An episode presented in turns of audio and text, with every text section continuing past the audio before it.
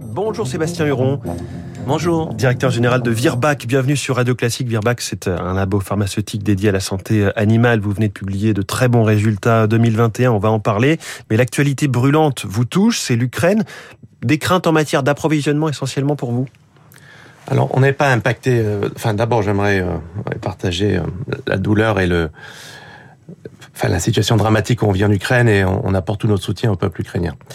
Euh, en termes d'impact direct pour Virbac, il n'y en a pas. On n'a pas de filiale ni en Ukraine ni en Russie. Donc on a un impact direct très très limité de ce point de vue-là. Les impacts sont indirects, euh, sur les coûts de l'énergie et possiblement sur la supply, la fourniture du gaz, des choses comme ça. Oui, ça veut dire potentiellement que vous allez avoir des hausses de coûts pour vous à répercuter ensuite? Oui, il y aura des hausses de coûts euh, sur les céréales, sur certains composants de nos, nos, produits, en particulier dans la nutrition animale.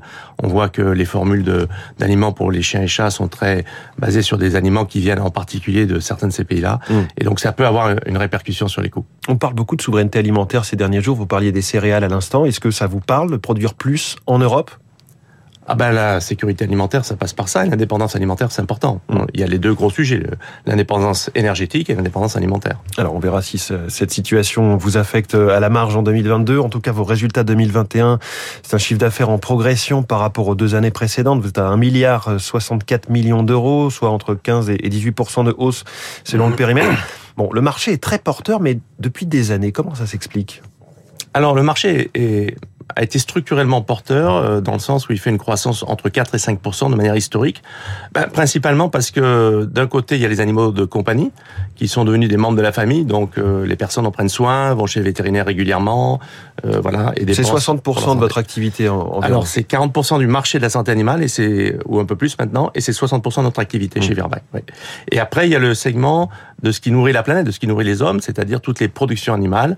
Et là, pareil avec le croissance démographique et la croissance des classes moyennes qui, dès que les classes moyennes ont un peu plus d'argent, elles dépensent plus sur les protéines animales pour se nourrir, la viande, hein, mm. euh, ce sont des marchés très porteurs. Mm. Et depuis deux ans, on a vu effectivement une croissance encore plus accélérée de ce marché, en particulier l'année dernière.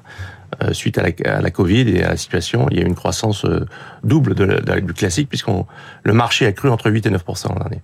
Donc le marché croît très vite, mais vous, vous allez encore plus vite que ça, et vous avez des ambitions très élevées. Vous, voulez aller sur des marchés internationaux très puissants, pas des moindres, notamment sur la, la nourriture pour, pour chiens et chats. Oui, alors on a une croissance effectivement depuis quatre années, on a une croissance euh, plus importante que celle du marché.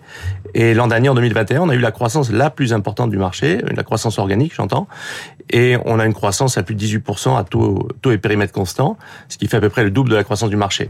Et en termes d'ambition, on veut rentrer sur les principaux marchés du monde, sur des nouveaux segments. Donc aux États-Unis, cette année, on lance notre gamme d'aliments pour chiens et chats. Euh, on rentre aussi sur le marché des grands animaux, les bovins. Et l'an prochain, on rentrera sur le marché de la nutrition pour animaux de compagnie aussi en Chine. Ça veut dire que Virbac, que ceux de nos auditeurs qui n'ont pas forcément euh, d'animal de compagnie chez eux ne connaissent pas forcément ce, ce nom, Virbac va devenir un très grand nom à la fois de l'alimentation pour animaux et, j'allais dire, un labo pharmaceutique gigantesque au niveau mondial. Alors, on n'est pas et on veut pas être un laboratoire pharmaceutique. On est, on veut rester un laboratoire vétérinaire. Et c'est important parce qu'on est centré la différence, euh, parce que vous faites quand même des implants, des, des, ah ben, vaccins. La différence, c'est qu'un laboratoire pharmaceutique ferait euh, de la pharmacie, donc euh, des médicaments, hmm. uniquement des médicaments et des vaccins. Et Virbac, on essaie d'apporter des solutions aux vétérinaires. Notre notre raison d'être, c'est le vétérinaire. Et donc, on fait de la pharmacie, des médicaments, bien sûr. On a des, des, des antibiotiques, des anti-inflammatoires. Oui. On a des vaccins, mais on a aussi de l'aliment pour les chiens et chats, par exemple, ce que les autres laboratoires n'ont pas normalement. On fait aussi du diagnostic. Enfin, on fait toutes les solutions dont le vétérinaire a besoin. Hmm. Je précise que vous-même, vous êtes vétérinaire euh, au départ, hein, de formation. Oui, Qu'est-ce que ça vous apporte d'ailleurs euh, dans votre approche du métier? Parce qu'à priori, au quotidien, vous gérez plutôt des finances, du management, des RH. Euh. Ah, je trouve que la formation vétérinaire est extraordinaire parce qu'elle nous donne une, d'abord une compréhension de la vie très intéressante du point de vue biologique, euh, et puis le, le, mode de pensée qui est euh, quand vous avez un animal que vous arrivez en consultation, il parle pas.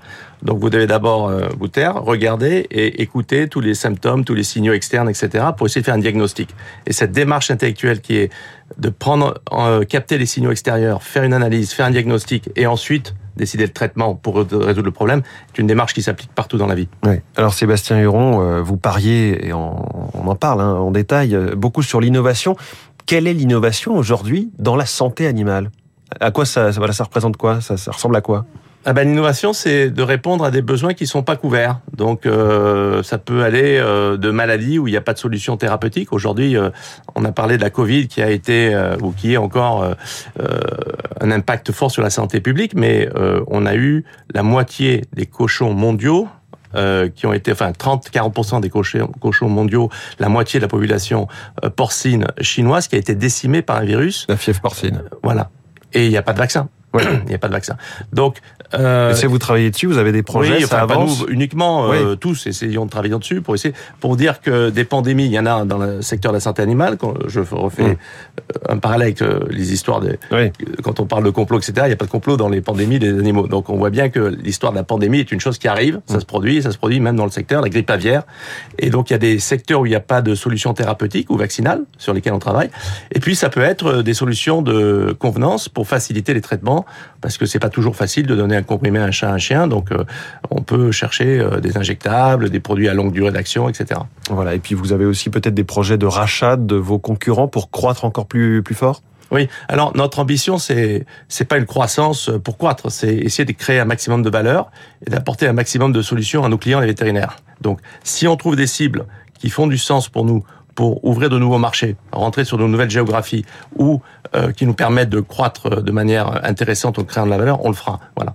Mais on n'est pas dans une démarche euh, d'acquisition à outrance euh, pour ensuite essayer de faire des synergies, qui est un mot qui fait peur.